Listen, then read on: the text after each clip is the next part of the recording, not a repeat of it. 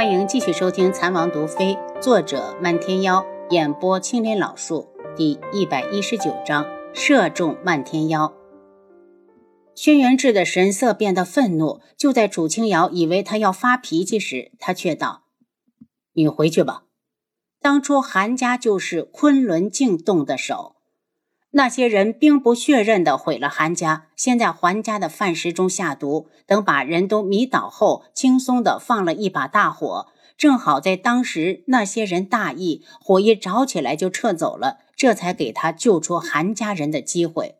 为了藏好韩家人，他将老夫人和韩夫人安置在京郊的庄子上，而韩尚书和韩清风被他派去了江南。算算日子，这两日也该回来了。楚清瑶走了两步，王爷，你还没告诉我，到底是谁要害韩家呢？轩辕志面色平静，本王查到了，一定会第一个告诉你。楚清瑶失望的回了碧落院，回到熟悉的地方，心莫名的有一丝安定，这种感觉是他在古武门待了三年没有的。漫天妖是今日下午到的京城。这三年来，他每隔一段时间就会跑一趟智王府，就是想看看丫头回来没有。三年的时间，他派了无数弟子下山打探，却一无所获。进了智王府，一眼看到碧落院亮着灯，激动的直接飞到楚清瑶的屋顶，掀开瓦片，痴痴的看着那个朝思暮想的身影。三年时间，她出落得更加漂亮，出尘若仙，似不食人间烟火的仙子。她落到院子里，楚清瑶似有所觉，问了声：“谁？”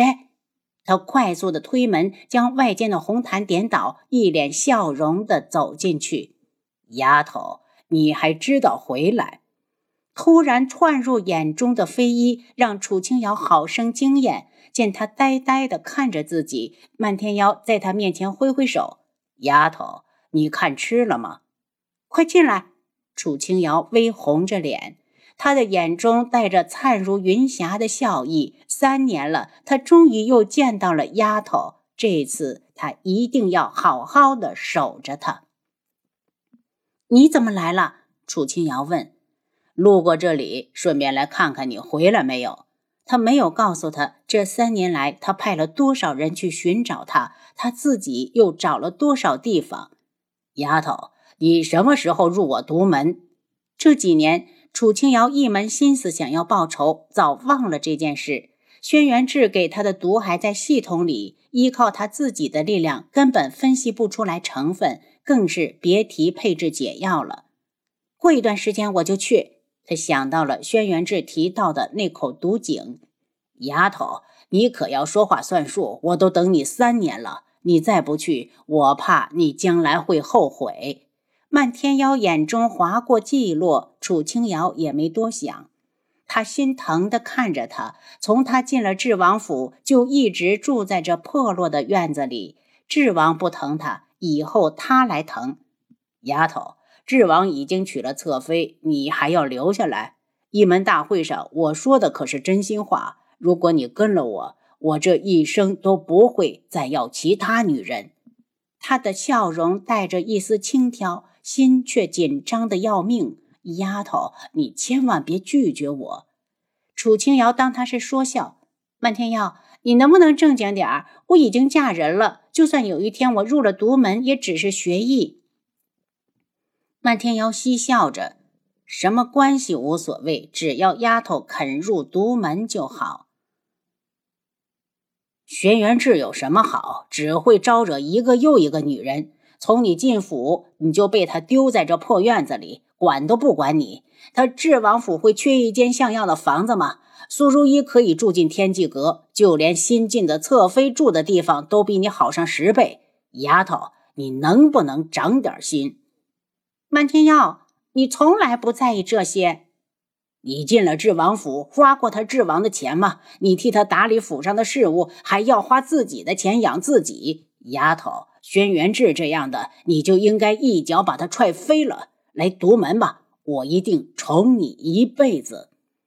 一支暗箭从窗户射进来，凌空的破空声带着强劲的力道，直接射入漫天妖的后背心。楚清瑶大惊，一把扶住他。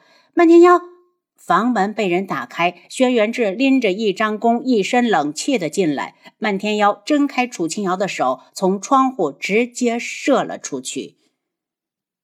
轩辕志，是你射的箭！楚清瑶惊呼。轩辕志阴着脸去追漫天妖。楚清瑶担心漫天妖的伤势，也跟了出去。只见漫天妖一出碧落院，就落入了王府侍卫的包围中。看来他一进府就被人发现了。放他走！楚清瑶扯住轩辕志，轩辕志一挥手，杀！侍卫们接到命令，蜂拥而至。只见漫天妖伸出手，扬出一捧药粉，侍卫们立刻东倒西歪，而他借此时机已经飞出了王府。轩辕志起身要追，情急之下，楚清瑶反手抱住他，死死地抱住。轩辕志望着他横在自己腰间的手，最终没有扶开他。许久，轩辕志怒声道：“你抱够了没有？”他讪讪地收手，不敢去看他的脸，心虚的道：“轩辕志，其实我……他……呃，他只是我的朋友。”轩辕志周身的气压更低了，只是扫了他一眼，就大步离开。府上的大夫给侍卫们检查了半天，也解不了漫天妖的毒。因为这事是因自己而起，楚清瑶收了点粉末样本，放进了系统里，配置出解药后，把侍卫的毒全部解了。回到碧落院时，已经半夜了。这一晚一直想着漫天妖身上的伤，几乎没睡。一闭上眼睛，就看到漫天妖一身是血。早起时顶着两个黑眼圈，给自己稍稍的化了淡妆，就去找轩辕志。七杀告诉他，王爷去上早朝了。七杀，你知道韩青义去哪儿了吗？王爷派人送他去见老夫人了。七杀叹息：王爷就是这样，明明为王妃做了那么多，还不告诉他。我能去吗？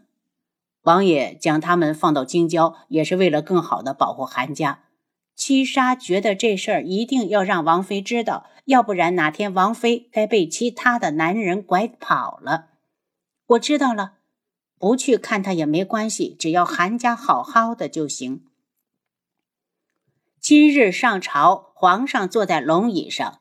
诸位爱卿，南方干旱，需要有人前去赈灾，不知哪位肯接了这趟任务，替朕分忧？大臣们窃窃私语，谁都不想去赈灾。最后，皇上把目光落到轩辕志头上：“指王，朕觉得此次江北之行，非皇帝不可。”轩辕志冷着脸：“东宫至今空缺，不如皇兄让皇子们也出去历练一番。”言外之意就是表现好的回来就立为太子。大臣们一听也纷纷表示赞同。虽然皇上看着身体健康，可万一哪一天有个突发的情况，国不可一日无君啊！所以这些人刷的跪了一大片，恳请皇上挑选一位皇子前去江南主持赈灾之事。那以重卿之意，派哪位皇子比较合适？皇上忍着心中的怒气发问：“他本想利用江南之行除去智王，却被他轻飘飘的一句话推了回来。臣推荐二皇子，臣属意三皇子，那就让二皇子、三皇子一同前去江南。”皇上金口玉言，直接派了两位皇子前去赈灾。按理来说，他不应该这样做。二位皇子一同去，必定会明争暗斗。皇上，此事不妥。有人开口，想要皇上只派一名皇子，如何不妥？朕觉得二皇子、三皇子一同前去，可以相互督促，必定能赈灾之事办得更好。皇上不悦的起身退朝。早朝之后，有好几位朝中重臣直接来找了智王王爷。皇上一直推迟不立太子，如今又将两位皇子同时派去江南，臣怕万一有个闪失。贺兰大将军首先开口：“是啊，王爷，皇上为何不肯立太子？”又一位大臣接口：“轩辕志眉心紧蹙，他也理解不了皇上此举何意？难道真如他所说，让他们互相督促，然后从中选拔太子人选？”毕竟这些年来从未有过同时派出两位皇子的先例。皇命不可违，为今之计，只希望沿途各地能够加强治安，一定要确保两位皇子的安全。两位皇子的江南之行已成定局。等大臣们一走，三皇子和七皇子结伴而来。三个人在书房待了老半天，出来时，七皇子道：“皇叔，东方颜月来天穹，是不是有意和亲呢？”本王看不像。轩辕志看到二皇子向东方颜月示好时，东方顺眼中的不满，他看向三皇子：“回去好好准备江南之行，一定要安全回来。”多谢皇叔提醒。二皇子轩辕火下了早朝，直接去客栈找东方颜月。二皇子东方顺一愣，不知道他怎么来了。东方兄，我是来和颜月公主道别的。轩辕火微微的一礼，尽量让自己看起来温文尔雅，风度十足。东方顺请他坐下，命人去请东方颜月。东方颜月今日一身白衣，轻盈飘逸，看到轩辕火，淡然轻笑。颜月见过二皇子。颜月公主，我奉了父皇之命要去江南赈灾，所以特来与你们道别。如果公主想见识一下江南的美景，不如随我一同前往。东方顺眸光略冷，我和颜月并没有去江南的打算。等他商议好，我们就该返回九月国了。轩辕火有些失望，喝了杯茶，只好回去。等他一走，东方顺就冷哼一声：“颜月，以后离轩辕火远点儿。”皇兄放心，我此次来只是散心游玩，并没有其他的想法。天穹再好，也不是他的故乡，他从来没有想过要远嫁他乡。您刚才收听的是《蚕王毒妃》，作者漫天妖，演播青莲老树。